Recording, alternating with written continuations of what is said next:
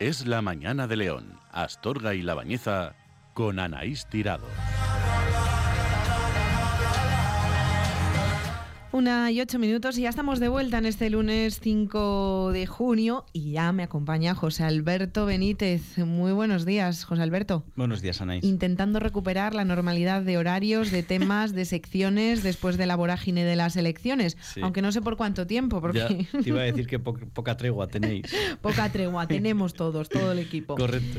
Bueno, mm, José Alberto, tiempo de saludable y hoy vamos a hablar de unos datos eh, bastante preocupantes según un estudio que ha publicado publicado el Instituto de Nutrición y Tecnología de los Alimentos de la Universidad de Granada, del que se desprende que los niños españoles duplican el consumo máximo de azúcares añadidos aceptado por la Organización Mundial de la Salud. Sí, bueno. Duplican. duplican, duplican. La verdad es que eh, me pareció un tema bastante interesante y que, y que aunque sea recurrente y que hablemos mucho de ello, nunca, nunca está de más el hablar del tema porque siempre está bien recordarlo y además da una serie de datos que me parecen interesantes y que al final mm, aquí lo que nos interesa es intentar mandar un mensaje que, lo más simple posible dentro de, de, lo que es esta, esta temática para, para la población general. ¿no? Entonces, eh, lo, que, lo que dice este informe de la OMS es que los niños españoles consumen 55,7 gramos diarios de azúcares añadidos, que son más del doble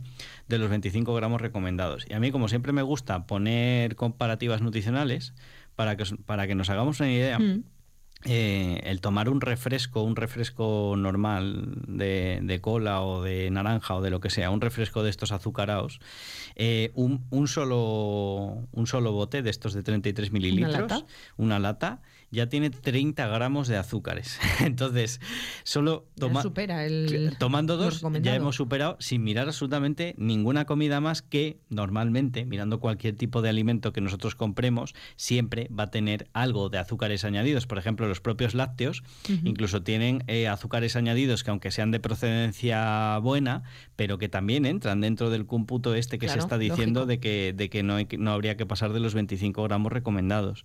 Entonces, bueno, eh, para que nos hagamos una idea, yo tenía aquí anotado lo del refresco y luego tenía también anotado con respecto a si cogemos una onza de, chocolate de estas de, vamos a poner del 70%, del 70, ¿eh? Del 70%. No un chocolate con leche tradicional, no, del 70% esos tienen ya, por cada onza de chocolate, ya van unos 7 gramos. Los que no son del 70, pues ya os podéis imaginar. Eh, y luego, bueno, los típicos sobres de azúcar que nos ponen para el café, pues esos son más o menos unos 5 gramos. Y un donut, eh, suele tener unos 25 gramos. Entonces ya con el ya con el donut ya llegaríamos a... Con el donut y el refresco ya superamos, ya nos hemos pasado. Ya con el donut y el refresco ya nos hemos pasado. A mí me gusta siempre lanzar... A ver, yo ya sabes que mi mensaje siempre es el mismo y que yo huyo de los talibanismos y que si uno en un momento dado se quiere comer un donut, quiere comer chocolate, quiere comer pues estas cosas que no son sanas... que lo pueda hacer, que lo pueda hacer, y además que lo haga sin, sin ningún tipo de remordimiento, pero por lo menos que sea consciente. Entonces, yo lo que yo estos mensajes que los lanzo así con comparativas nutricionales es para que seamos conscientes de lo que estamos comiendo y simplemente, pues oye, que sepamos que mm. esto es una cosa de la que realmente no se debe abusar. De lo que estamos comiendo y sobre todo mm, de lo que están comiendo los menores, que es donde nos tenemos que centrar hoy, los niños, los niños y las niñas. Exacto, sí, porque además los niños como estamos, yo además ya lo he contado aquí muchas veces, ¿no? Yo cambié mi estilo de vida y tal, pero yo de niño, pues mm. eh, os puedo asegurar que yo bebía cerca de dos litros de Fanta diaria, no es, broma, no es broma, y tomaba pues bollicaos, donuts y tal, y cosas de estas. Entonces yo sé, exacto. Entonces yo sé perfectamente pues, pues lo que es esto y lo que son pues la palatabilidad de esos alimentos y lo buenos que están y demás. Pero bueno, que hay que ser conscientes de estas cosas, ¿no?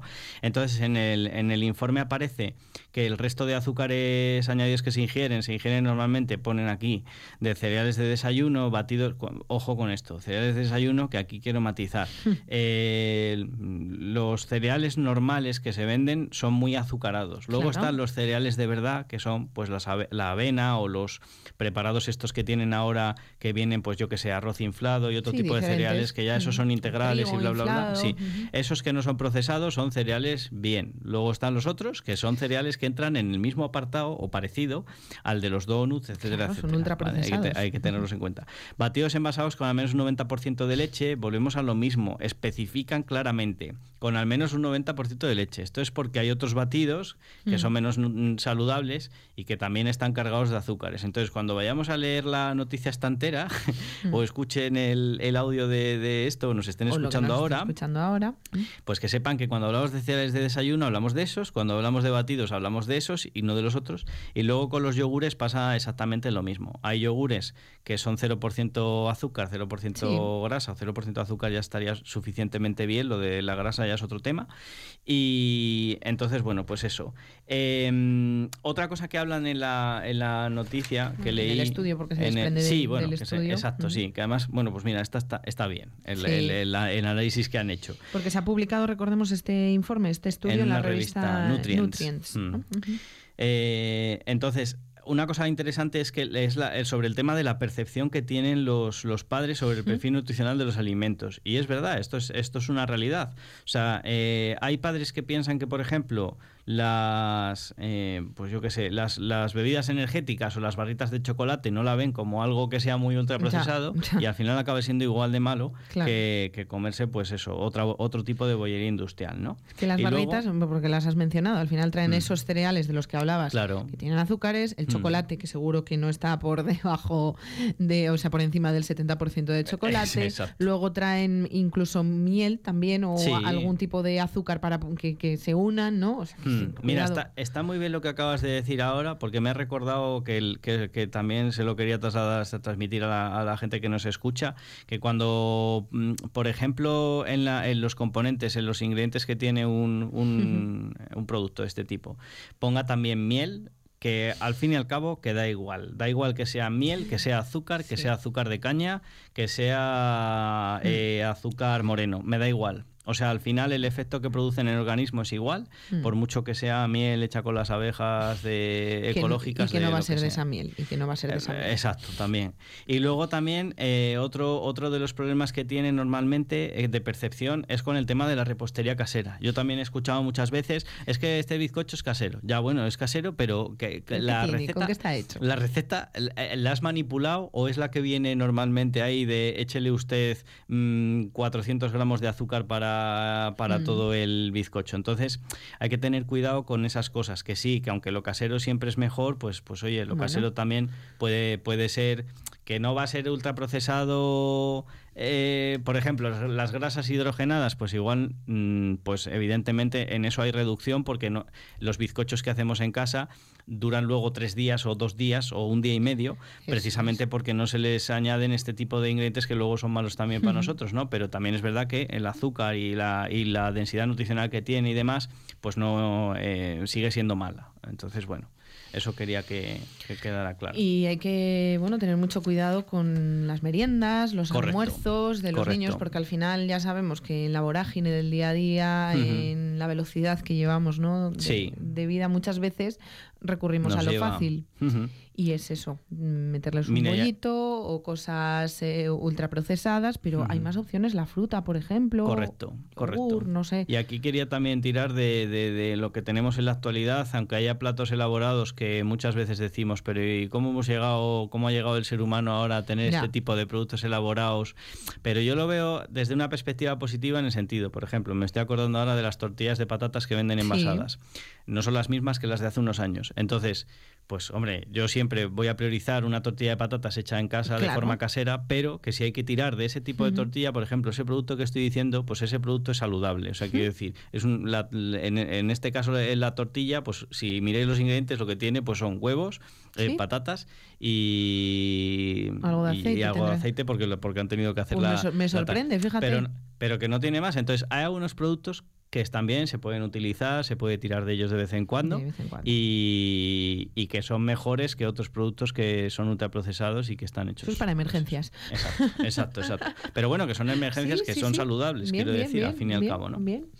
Y José Alberto, vamos con mm. el segundo tema, mitos sobre los edulcorantes, que también hay muchos mitos. Salimos un poco del azúcar, nos vamos a los edulcorantes, que en muchas ocasiones se utiliza como sustitutivo del, azúcar y también hay muchos mitos en torno a ellos. Sí, yo me acuerdo que el de los primeros que escuché era que, podían acabar produciendo cáncer y, y se basaban sobre todo en unos estudios que se hicieron por los, por los años 80 con ratones y yo siempre pongo el, mismo ejemplo. Normalmente eh, los la cantidad de edulcorantes que se le daba a estos ratones era como si nosotros eh, un día tras otro tomábamos como, me parece que era un equivalente a 30 sacos de edulcorantes o algo así. O sea, unas, unas cantidades que evidentemente son eh, completamente incompatibles con, lo que nosotros podemos llegar a tomar de edulcorantes. Entonces, todo eso se lleva arrastrando desde aquellos estudios y todavía hay gente que dice, pues es que los edulcorantes pues producen cáncer. Y entonces como que es un, al final es un escudo para decir, pues yo voy a seguir tomando azúcar. ni,